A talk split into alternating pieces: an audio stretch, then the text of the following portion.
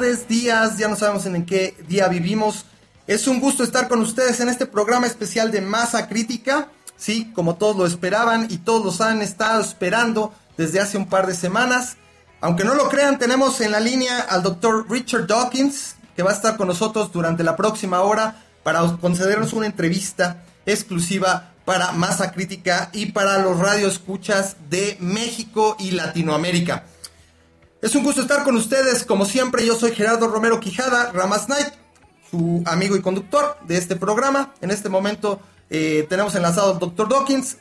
Sin más preámbulo, les voy a comentar, el Dr. Dawkins no necesita mayor presentación, ¿sí? es un popularizador de la ciencia, saltó a la fama en 1976 gracias a su libro El gen egoísta, ha sido contribuyente de la ciencia, en particular gracias a su teoría de los memes, eh, tiene 35 años eh, que ha sido una persona sumamente relevante, perdón, relevante en el, mundo científico. Tiene libros como El Capellán del Diablo, la, El Show Más Grande sobre la Tierra y su última obra, eh, La Magia de la Realidad. Y cómo olvidar el gran espejismo de Dios que escribió solo hace algunos años y que ha tenido un tremendo impacto en el mundo en general. Quiero darle la bienvenida al doctor Richard Dawkins y de paso desearle un feliz cumpleaños. Dr. Dawkins, it's awesome to have you on the show. Thank you for being with us today. Thank you. I'm delighted to be talking to Mexico. I have to apologize that I don't speak Spanish. No problem, Doctor. I'm actually very, very glad to say happy birthday to you too. I know you just turned 71 just uh, last Monday, so very happy birthday to you. Thank you. Okay, so I'm gonna give you a, a, small and brief background about the issues that are right now happening here in Mexico with our constitution and uh, what we're going to be discussing today in the interview. So just bear me with this. Uh, as we have been talking of the air, Mexico has been a secular republic since the mid 1800s and then a new liberal constitution was written and enacted in 1857. Abolition of slavery, the separation of church and state, and freedom of religion were among its, its main chapters. It was later reinforced by the reform laws added by President Juarez, and ever since those days, the Catholic Church, which is the largest and strongest religious institution in our country, has been lobbying in order to modify the law to best fit its own interests. Okay, it might be worth noting that the church even threatened those who sworn the Constitution of 1857 with excommunication. The Constitution was to be changed once more in 1917, and this is the one that is uh, widely available today. In order to bring you up to date regarding the current political climate in Mexico, uh, as we spoke of the air, right now uh, uh, the bill that, is, uh, that wants to modify the Article 24 of the Constitution uh, is being discussed right now in the Senate. Okay? And if approved, this new legislation opens a small window of, of opportunity for the religious institutions to make a return to our public schools, uh, to the military, and basically get involved in political and public affairs. So, with this in mind, I would like to ask you our first question. What do you think about the, this constitutional amendment that affects the secular structure of the Mexican state? Well, I'm rather shocked, but not actually surprised that the Catholic Church in the history of Mexico, like in so many other places in the world, has used strong arm tactics where uh, criminals like the mafia might use uh, threats of, of violence. The, the church uses threats of, what shall we say, post mortem violence, threatening to excommunicate people, uh, which to people who are already devout believers is tantamount to a threat of violence. This is typical of the Catholic Church, which I think is one of the more evil institutions in the world. And I'm sorry to hear that they still have such influence, such political influence in Mexico, and I wish the people of Mexico good fortune in combating this. Hopefully so. Okay, okay. That's that's good. Okay, so this involves a lot more things than just the education. It involves the future uh, of Mexican uh, next couple of generations. How do you think this will affect? Do you think the indoctrination is going to make that huge of a toll with the, the available information that we have now available to children uh, and to people in general with the internet and the social networks? Do you, do you think it's going to be that that impacting? It's going to be that huge of an impact? Childhood indoctrination is by far the most important weapon in the religious armory. And it is the one thing that enables them to hold, to keep their stranglehold on society. As long as they can get children sufficiently young, then it's very difficult. And the Catholic Church is, has perfected its technique over the centuries of indoctrinating children. And as long as they continue to do this, they will retain their stranglehold on society. So I think that the, the combating of this has to come also with education, not specifically necessarily anti-religious education, but education in science, education in critical thinking. And I think the internet can indeed be very helpful in this. So you think we should uh, keep these uh, these subjects uh, flying around? Okay, like if they indoctrinate in school, we can counter a bit, but keeping the debate on the internet, uh, you know, keeping children exposed to the debate? I think you have to do that, and I wish you good fortune in in the, in the exercise. Okay, now let's go on over to the next question. Okay, so as you probably know, because we just told you over uh, off the air, uh, the Pope uh, Benedict uh, just was was just here in Mexico last weekend. Do you think there's some something dark going behind the, the curtains over there. What do you think about that?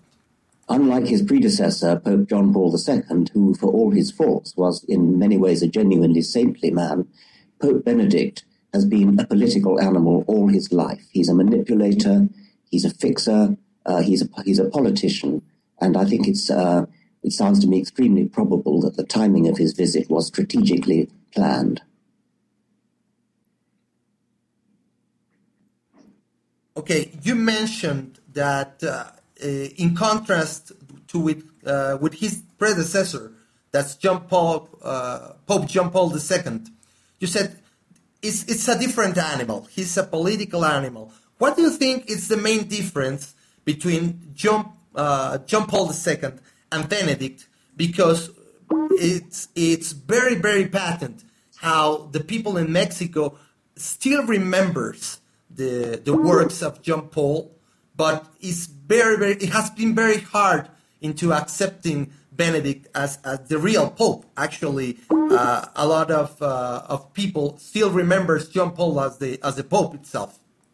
Well, I'm not surprised at that. As I said before, John Paul was a saintly man with all his faults. He was rather ruthless in some ways, but he was genuinely religious and uh, he, he, he lived up to his high office.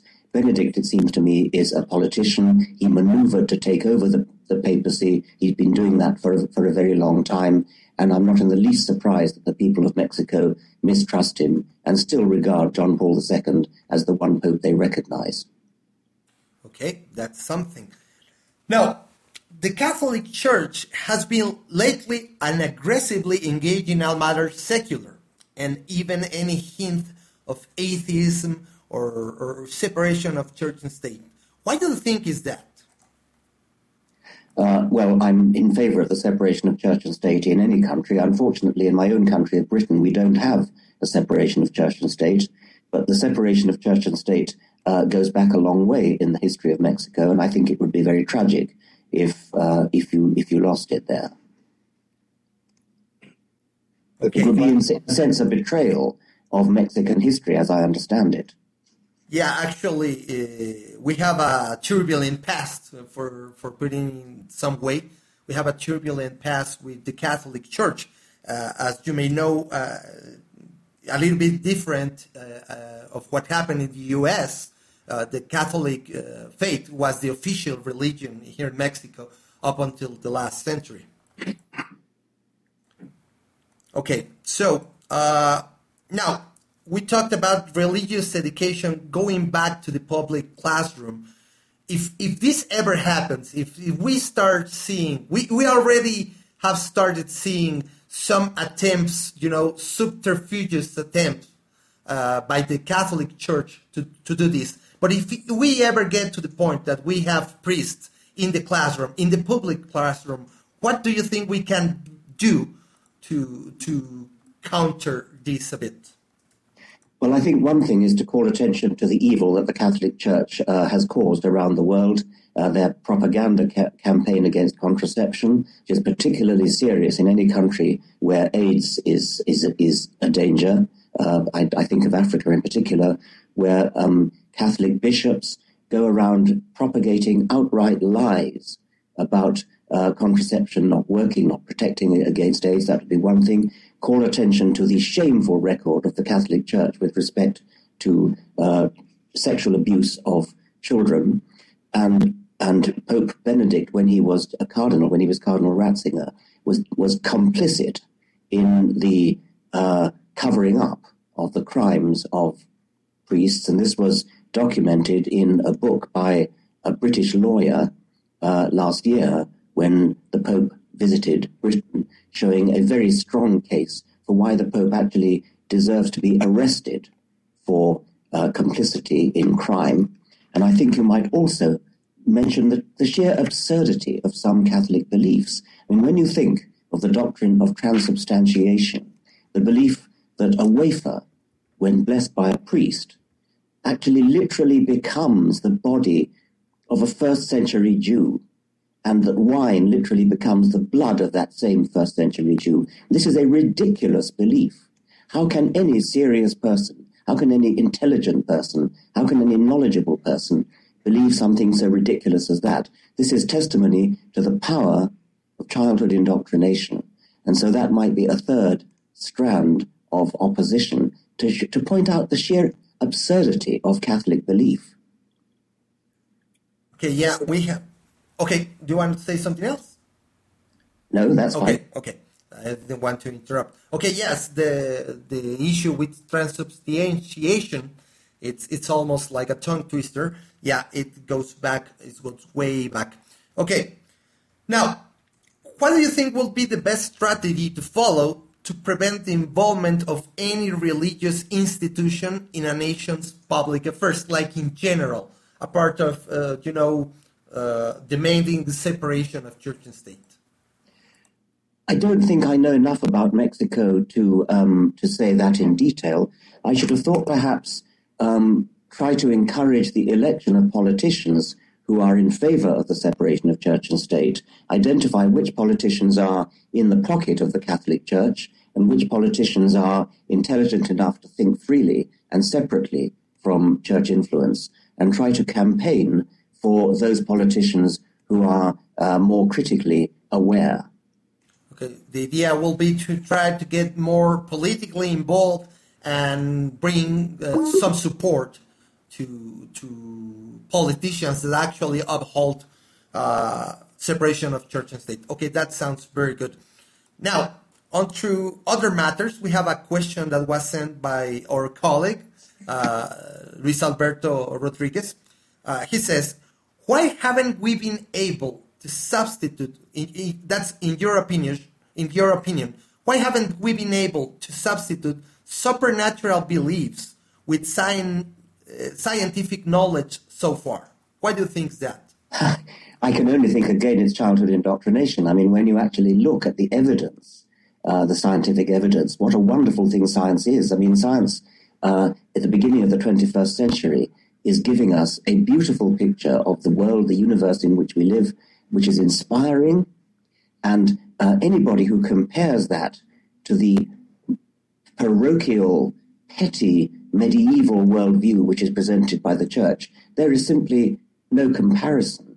And again, I suppose it has to come down to education, but you don't have to educate specifically in an anti clerical way, although I'd be in favor of that, but also simply educate in science and show how inspiring science is and how the progress of science has been held up and opposed by the church, especially the Roman Catholic Church, uh, throughout history. Uh, if, if, I may interrupt here. Go uh, ahead, go ahead, Lalo. Dawkins.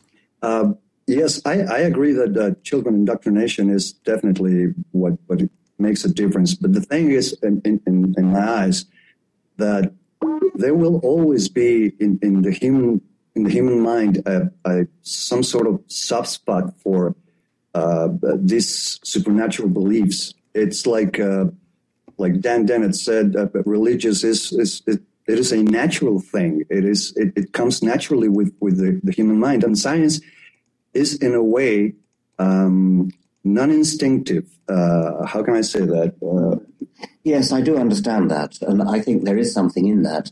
Um, but when you do understand it, when you do get get away from that um, instinctive resorting to the supernatural, it does become a much more inspiring view of the world. I mean, I regard myself as completely emancipated from any hankering after the supernatural. I don't have a soft spot for it at all, and nor do really any of my friends and colleagues in university science departments. Uh, I don't think we have that hankering. I don't think that the human mind is condemned to have this soft spot for the supernatural, although there probably is a tendency that way in in in children. Yeah, I, I, I completely agree with you. I, I, I believe that somehow it all revolves around children's education. If, if we can stop somehow the children's indoctrination, that'll be yes the only answer that we'll have eventually. If, if I could say something about that, possibly one key to avoiding children's indoctrination is the attitude of women. Because after all, um, it's women who have the predominant influence on children, and women are downtrodden and oppressed by the Catholic Church, uh, by Islam as well. That that's not an issue in Mexico, but in really all the Abrahamic religions, in in Judaism, in Christianity, and in Islam, the position of women is one of subjugation, is one of oppression. Um, so maybe introducing birth control, having um, freeing women to have more intellectual pursuits and education, um, and freeing women to educate and influence children in more constructive and, and critical ways.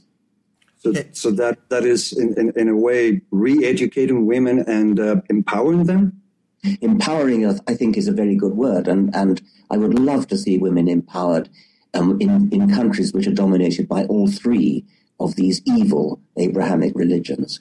Actually, if I, I interrupt, okay, actually, Dr. Dawkins, one of her candidates running for presidency is a woman. The weird and, and sad thing is she is the one from the right wing, the very, very, it's like our own personal Sarah Palin. Yes, so, well, let's hope she doesn't get in then. Hopefully not. Hopefully. Okay, you, you said something about the soft spot for the supernatural. Actually, some studies uh, uh, show a tendency that uh, our race, the, the human race, have like an ingrained predisposition for, for believing the supernatural. And it, this is most evident at the young age when the you know when the the brain hasn't developed especially the ability to to think in, abstract ways. So do you think we have a predisposition to to believe in in weird stuff magic religion? And how would be a very good way to to counteract this on, on young little children? Like how to make them think and develop a, a critical thinking from young age? What do you think Yes, well, I think there is some evidence. You're right that um, that uh, children do have a certain predisposition to uh, some of the aspects of of religion. I mean, it's been suggested that children are innate dualists. It's been suggested that children tend to see agency uh, in natural events. So something like the wind blowing blowing uh, in the trees um, we, we know the, what the wind is and we know what causes it, but there may be a tendency in children and in primitive tribes to see agency, to see the wind um, as a as the as the manifestation of a conscious uh, being. Uh, I would recommend a book by my colleague Dr. J. Anderson Thomson, uh, which is called "Why We Believe in Gods," which goes into the psychological basis for um, and the evolutionary psychological basis for religion. But because we have a good scientific explanation for why religion appeals to children and to um, uneducated people, this is not a reason for pessimism. We shouldn't just give up because we have a scientific explanation for religious belief. It should help us through understanding how it comes about. It should help us in fighting it. So, so uh, are you saying, Dr. Dawkins, that uh, if we work hard on, on, teaching children, you know, giving them the the, uh, the, the basics of science and, and and taking them away from that indoctrination, eventually, the the uh, the, the, human race, the, the all societies will be uh, godless. Uh, that is, religion will no longer be an issue. I, I think so. I mean, if only it were that easy. But I mean, if you could break the cycle of indoctrination from generation to generation. I think it will only take one generation to get rid of religion. That the problem is how do you do that? Because ed- education is is in the hands of um, the schools, which may be influenced by the by the church, in the hands of women who are themselves indoctrinated. Each generation is indoctrinated by its own parents, and so it's difficult to break that cycle. But if you look at countries like, say, in Northern Europe, in Denmark and Sweden and Norway, um, where there is where religion is really dying. Um, paradoxically, those countries do have an established church, usually a, some version of Lutheranism, um, but uh, the church is, doesn't have very much influence, and these countries uh, have very, very little religious belief. And I think it's no accident that those countries are the ones which have the, the highest uh, level of welfare and the lowest level of inequality between rich and poor.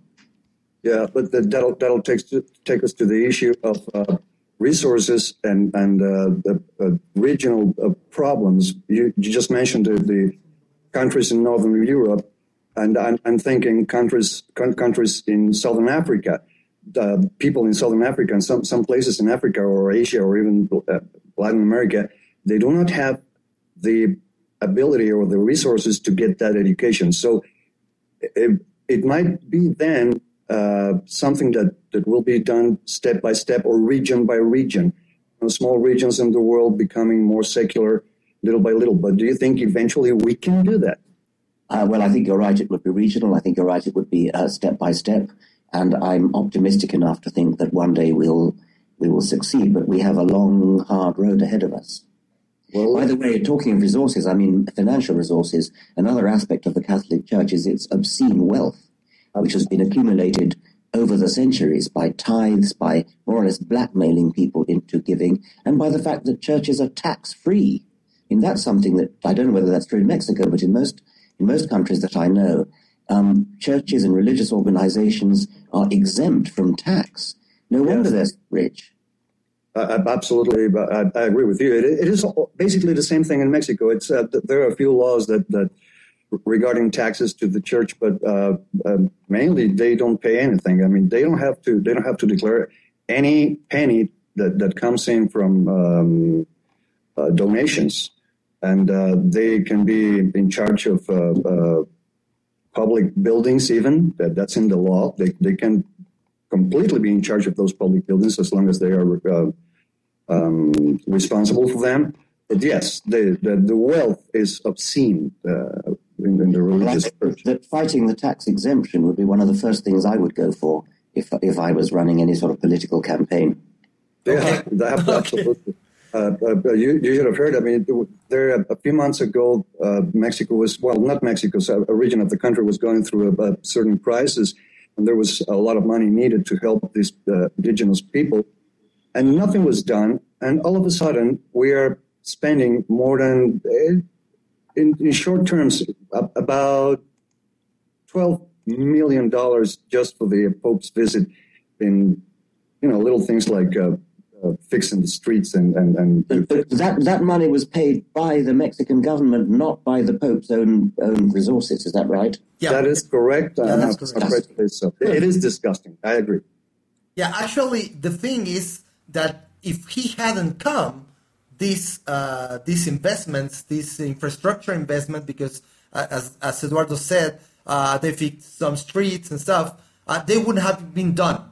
Okay, so yeah, he's close to uh, twelve million dollars for his visit, uh, there was something that most people said during the visit that the Pope was very brave in coming to Mexico, uh, but he was warded by 13,000 elements of the military, the, the Secret Service here in Mexico. Why do you think about that? Why, why do people tend to oversee uh, very important things like that and say something like, "Oh, the Pope is very great," or "The Pope is very is very nice. He's a very good person. It will pray for us," and and just uh, oversee all the stuff that happens. He rides in a super armored car mobile. It's called the Pope Mobile, and st- he's still regarded as very brave. What do you think about that? I don't understand why he's regarded as brave. Um, I mean, brave for what? Well, because of the violence in the country that oh, he's coming, uh, because you know, because the cartels, and and he could be very exposed. But again, he was guarded by by thirteen thousand people, and he was moving in the Pope mobile all the time and stuff. Yes, well, I think that um, I would use the word brave far more for people who fight against the evil of the Catholic Church. That's those are the people who I think are are really brave. The Pope is the head of a very evil institution, and I have no sympathy for him. Okay, there were a lot of, of press running for this visit. Some uh, some of the, the, notes that appear in the press again uh, talked about that we need more Christian values in our society that the way we are suffering about the violence and the cartels and the drugs uh, and everything, uh, that more is, is, like more resemble of an atheistic uh, society. What do you think we need to do to, to change this perception? Because as you said earlier in the interview, you said that uh, the most atheistic societies, like with the more number, uh, the highest numbers of atheists, are usually the most peaceful, the better living with the better income. What do you think we can do to actually change this perception? What would really make an impact? Well, there's overwhelming evidence for what you've just said, which is that those societies um, which, ha- which are least religious also are the societies that have the least uh, social problems. And that, that you see if you look across countries. You also see that if you look across states within big countries like the United States, for example um, those states within the United States, which are the most religious, are also the states which have the highest um, rate of crime, uh, of, of abortion, of um, divorce, all these sorts of things which one wants to try to avoid. The Bible Belt. Yes, the Bible Belt. Yeah. Uh, uh, particularly, I am not really, uh, uh, how can I say this? Um, I don't, I don't like to, to, to put together causality uh, uh, and, and facts, but in this case, I can see a very strong correlation between poverty and, and crime and, and um, ignorance in general in those countries which are more religious. Do you think that there's a real correlation there, a very real scientific correlation there? I think there's a correlation. It's not obvious which way the causation goes, it's not obvious whether it's religion that causes the crime or the or the the or, and the inequality, or whether it's the inequality that causes the religion. Yeah. Um, and um, but there does seem to be a very definite uh, correlation. Yeah, you can you can see the, the, richest people in the world and the poorest people in the world are in the same countries. You know, like like uh, some Arab countries, and Mexico and, and Argentina the, the separation, you know, the, uh, the, the bridge between the, the richest and the poorest is amazing. And that apparently happens in, in, in countries like ours, you know, very religious countries. Yes, I think that's that's right. Um, I, I, mean, one one major contributor um, which, which, one might look for is to is to reduce the population. Just too much reproduction, um, and of course, the the Catholic Church is being is is a major um, factor in discouraging contraception and increasing uh, reproduction, and especially among poor people, making them even poorer. Yeah. Zero population growth wouldn't be that bad, huh? No, well, it would be a good thing, but that would be fought by the Catholic Church. yeah. Okay. Absolutely. Okay, let's move on to another question. We we have time for for one question from the public. This is this has been popping up in the Twitter. Okay, uh, people ask: Is this return to supernatural beliefs a local case or just happening in Latin America? Dr. Dawkins, you have been around in the world. You have been traveling extensively. Do you think this is a, it's a, a world phenomenon or is just uh, happening in the most uh, in the poorest country, especially in Latin America? I don't know about Latin America, but my impression is definitely that um, in general it's the poorer countries in which we have any sort of religious revival. Um, certainly in the in the Islamic world, but if you look in the more prosperous countries of Europe, um, religion is dying. It's simply dying, and uh, what a good thing that is to something to really look forward to. A world free of religion, and for my money, especially free of Roman Catholicism and Islam. Okay, that sounds good. let's move over to a different part of the interview. And we, we wanted to ask for a while do you have in the RDF, that's the Richard Dawkins Foundation for Reason and Science, you have any plans uh, to get involved in the, with the people uh, in Latin America? And, and if so, why? Yes, we do. Um, we're, we're planning, we've, we've got a very successful website, richarddawkins.net, which gets about a million hits per month. And we're hoping to um, increase um, and have a, a, Spanish version, a Spanish language version of that website insofar as, as we can. We're very, very interested in broadening our activities into uh, Latin America. Um, I visited Mexico. I had a wonderful visit to Mexico a couple of years ago and met um, new friends that I hope to keep up the contacts uh, with the people that I met there and make new friends in Mexico as well, who um, we would like to cooperate with. Um, and perhaps I could ask you, um, what do you think we can do in the Richard Dawkins Foundation for Reason and Science to um, help in Mexico and in the rest of Latin America? Well, I guess I guess I'm gonna drop a bomb here. Uh, we have been in talks with you guys, uh, hoping that you are gonna be able to attend to uh, with a near event that we have uh, planned for the end of the of the year. Please say you were you will be able to attend for this is an event uh, sponsored by the Association of Ateos y Pensadores Mexicanos. Is that uh, would that be in December? When would that be? We are hoping for for a date in November. Right. Well, um, I would certainly be glad to receive an invitation. I'm, I'm, I don't have my diary with me. I can't give an undertaking to come at this stage, but I would be very interested to uh, to receive an invitation with further details of, of what you're hoping to achieve. We'll set it just for you, Dr. Dawkins. you can't do that. actually, actually, Eduardo is right. Uh, we'll like to have you as a guest of honor, and, and we can adjust our schedule. So we'll get we, we're keep we will keep working on that. Okay, no problem. So on to on to the next question.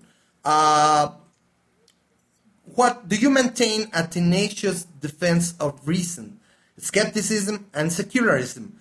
What is that keeps you motivated to to keep going and going like an energizer bunny after all these years? I'm, I'm, I myself am motivated mostly by a love of science and scientific truth. Um, I, I love the world I live in. I love the universe I live in. I love the fact that um, we can understand it today in the 21st century, and not just better than our predecessors, but hugely better than our predecessors. It's a very, very exciting time to live as a human being because of the advance of science.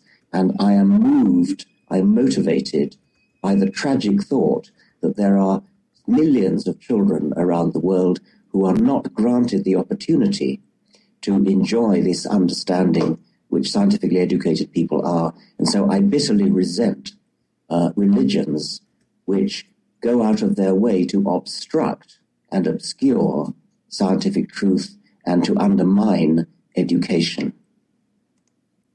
Okay. Now, a lot of people have been asking. I, I have to say that you are uh, this this shouldn't be uh, a surprise to you. You are very admired here, Latin America. A lot of people have been, if I may say, touched by your books in Latin America. A lot of people are asking. Uh, your your your books are readily available in Spanish, uh, but it, they are nowhere to find in Latin America. We can find them overseas in Spain and in other countries, but they're very difficult to get in Spanish in, in, in Mexico and Latin America. What what what seems to be the reason of that, and what could we do uh, in the in uh, in Ateos y Pensadores Mexicanos and other uh, atheist uh, organizations in Latin America to bring your books over? I didn't know that they were not readily available in Latin America, and I'm very sorry to hear that. Um, all my books, I think, have been translated into Spanish, and I have the Spanish edition on my shelves. Uh, I'm not able to judge how good the translations are. I have, unfortunately, I have to report to you, maybe you already know this, that I've heard that some of the Spanish translations of my books are very bad translations, and I've heard that they very often read almost like a computer translation without any regard for um, for idioms. So translating literally idiomatic phrases where the uh, the translator ought to substitute the English idiom with a Spanish idiom. What they seem to do is just translate the English idiom literally word for word, and that's not the way to translate something. No. And um, so, in a way, the fact that I, I, said I was sad that my Spanish editions are not really available in Latin America. In another way, I'm actually not all that sorry because it suggests to me that perhaps what we might try to do would be to get better translations than the ones that apparently have come out of Spain. Uh, and perhaps uh, we could in, in, indulge in some sort of collaboration to try to, to get a really good Spanish translation of, of my books in those cases where the one that comes from Spain itself doesn't actually uh, meet the case. So, uh, I haven't I haven't read your books in, in, in Spanish, uh, Professor Dawkins. I I have most of them in well, actually all of them, all of those that I have, I have them in English. Uh, no need for translation. They're pretty, very good, very properly written. Uh, but uh, I I think I will try to get my, my hands, you know, on, on, on one of those editions that you have a look at. I mean, let's take for example the God Delusion um, get the get the Spanish edition of the God Delusion. Have a look at it and let me know what you think. I will. I will. I will. I will send you my notes. Of, of, definitely. And uh, actually, I was in touch with a very, very good translator, an American guy living here in Mexico. He speaks perfect Spanish, and, and, and I mean perfect Spanish. And he was very good at translating books. Uh, good to me. If, if I get a hold of him, I will. You know, I will try to uh, put you. Show show that show that book to him. Show the uh, the Spanish edition of the God Delusion to him. I will. I will. Okay. Uh, we will be very glad to work closely with the RDF, Dr. Dawkins, into Please, that would be wonderful. Thank you. Okay, so we'll be able to, to work through that later. Uh, one more uh, question from the from the from the audience is coming up, and it says, uh, "Why you, being a scientist, are so devoted uh, to rally against this God cause?" And a lot of people are asking, since when you are an atheist? Uh, well, I've been an atheist since about the age of about 15, I suppose. Um, uh, really, as, as, as, soon as I learned about, about Darwinian science. Um, why am I so, why as a scientist am I motivated against religion? I've already really answered that in a way by saying that religion is so inspiring and it's so, it's really such a crime against childhood to, to deprive children of that understanding. I would also like to appeal to, to scientists generally. I mean, the majority of scientists, the majority of good scientists actually are not religious. I imagine that's probably true in Mexico as well as it is in United States and in Britain. Um, and I would appeal to my scientific colleagues to come out and don't hide in the laboratory just getting on with their research. Obviously, it's good to get on with your research, but you have a responsibility to get out Absolutely. into the public square and actually um, teach people um, about science and also to express your skepticism, as I suspect you have it if you're a scientist, your skepticism of religion and raise your voice uh, against the iniquities of uh, religious influence in politics. Absolutely, that's not that's not might not be very easy for most of them to do uh, here in Mexico, uh, Professor, due to the uh, you know social constraints that sometimes you find. But yes, they need to get out of that closet, so to speak. Well, I'm sorry to hear about the social constraints. I'm slightly surprised. I, I imagine that those social constraints do not apply in scientific departments of universities. I hope not, anyway. Well, so, yeah, some, some some people, some researchers, some some researchers, uh, and, and some scientists, yes, they are they are uh, publicly speaking about this and and, and, and uh, supporting skepticism and atheism, even. But it's not that easy for them. And yes, I, I, I know it sounds sad, but it is. Right. Okay. Now we have another question here, uh, and it's, uh, it says um, it's regarding your books. They say, would you be, would you agree that uh, people uh, do a translation of your text, and those translations be delivered freely until we can find a publisher and have the, the books more readily available in Latin America?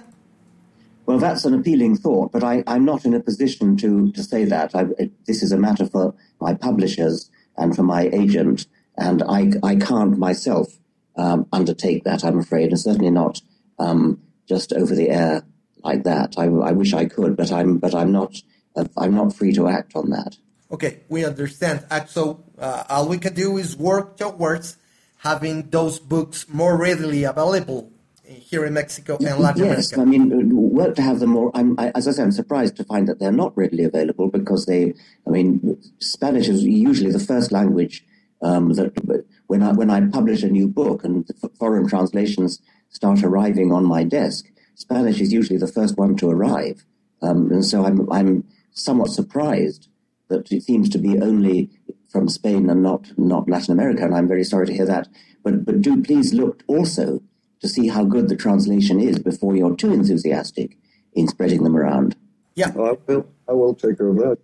Okay, Lalo is on the job, so we can rest assured.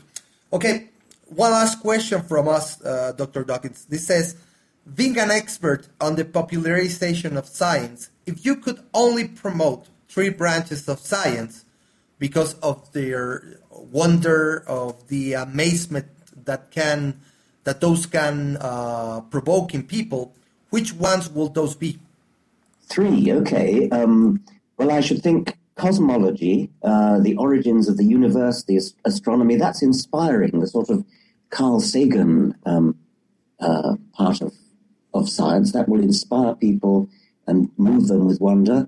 And my own field of evolution, since that explains the whole of life, and nowadays, with molecular biology, with molecular genetics, it's become an exceptionally exciting field of science, as well as being a very, very powerful one to explain the existence of all of life and its beauty, its elegance, uh, and the powerful illusion of design which living things show. All that's explained by Darwinian evolution. And thirdly, I would think neuroscience, the study of the brain, because the brain um, we're learning more and more about how the brain works, and that includes how the brain uh, can be misled, how we can suffer delusions, uh, how we can um, improve our thinking about the world and about human relationships. So I think those three uh, cosmology, evolution, and neuroscience. Okay, thanks. There's another one here, and this is right in uh, in terms of uh, intelligence and neurology. They say, uh, people say, uh, the intelligence, do you think intelligence is inevitable in evolution, uh, that at some point uh, a species arrives to intelligence, to awareness? And how probable do you think it's uh, to find intelligent species around in the cosmos? I'm sure it's not inevitable. Uh, there's no necessary connection. There's no necessary um, arrow of evolution pointing towards intelligence. Um, evolution goes in all sorts of directions, and in in in fish it goes in towards being better at swimming. In birds, it being better at flying. in monkeys being better at climbing. Um, in humans, it's being more intelligent.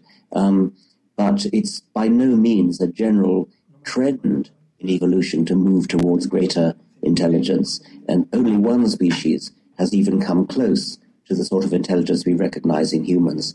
Doesn't suggest that it's a very general trend in evolution.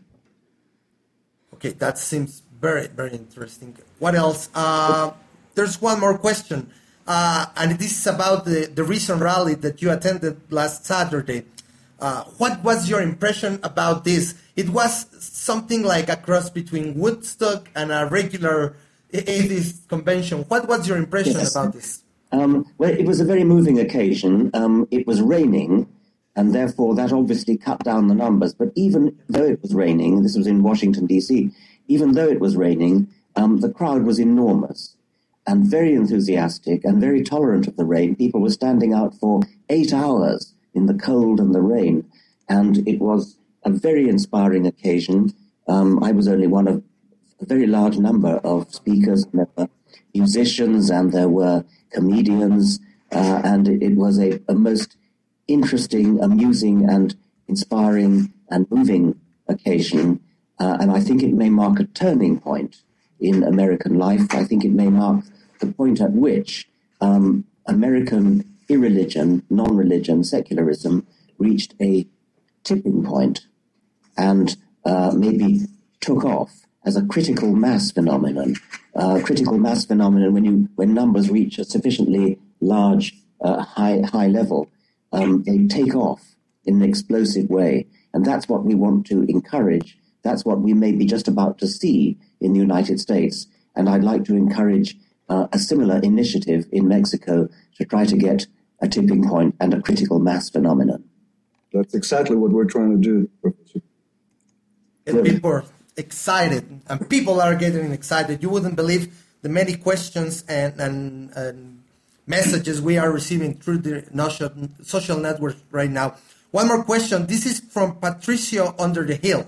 He says, could you talk a little bit about your major breakthroughs uh, in terms of scientific development or, or uh, uh, since you written uh, uh, The Selfish Gene? What are your major breakthroughs? What you what would you consider to be your major breakthroughs since you wrote that book?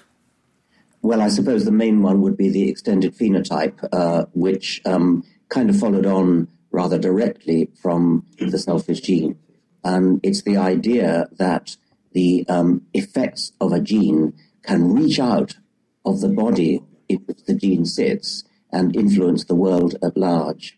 But I, I have to say, um, I've got another interview just coming up, but I think we're going to have to, regrettably, we're going to have to stop this because I've got another interview just about to start. So my apologies for that. Oh, no, no, no, no need to apo- for apologies, Professor Dawkins. It's been a pleasure. It's been a great pleasure for me, and thank you very much. Okay. Oh, thank you. I better say adios. okay. adios, so, Dr. Dawkins. Thank you very much, Dr. Dawkins. It was a pleasure talking to you, and we'll be sure to keep working together with the RDF and we look forward to that very much indeed. Thank you. Thank you, Dr. Dawkins. So we're gonna cut off of the program right now, and we uh, again thanks uh, give a lot of thanks to Dr. Dawkins for this interview. I'm sure we'll have a lot of questions out, and well, that's all from us. Okay, Good. thank you thanks, very much.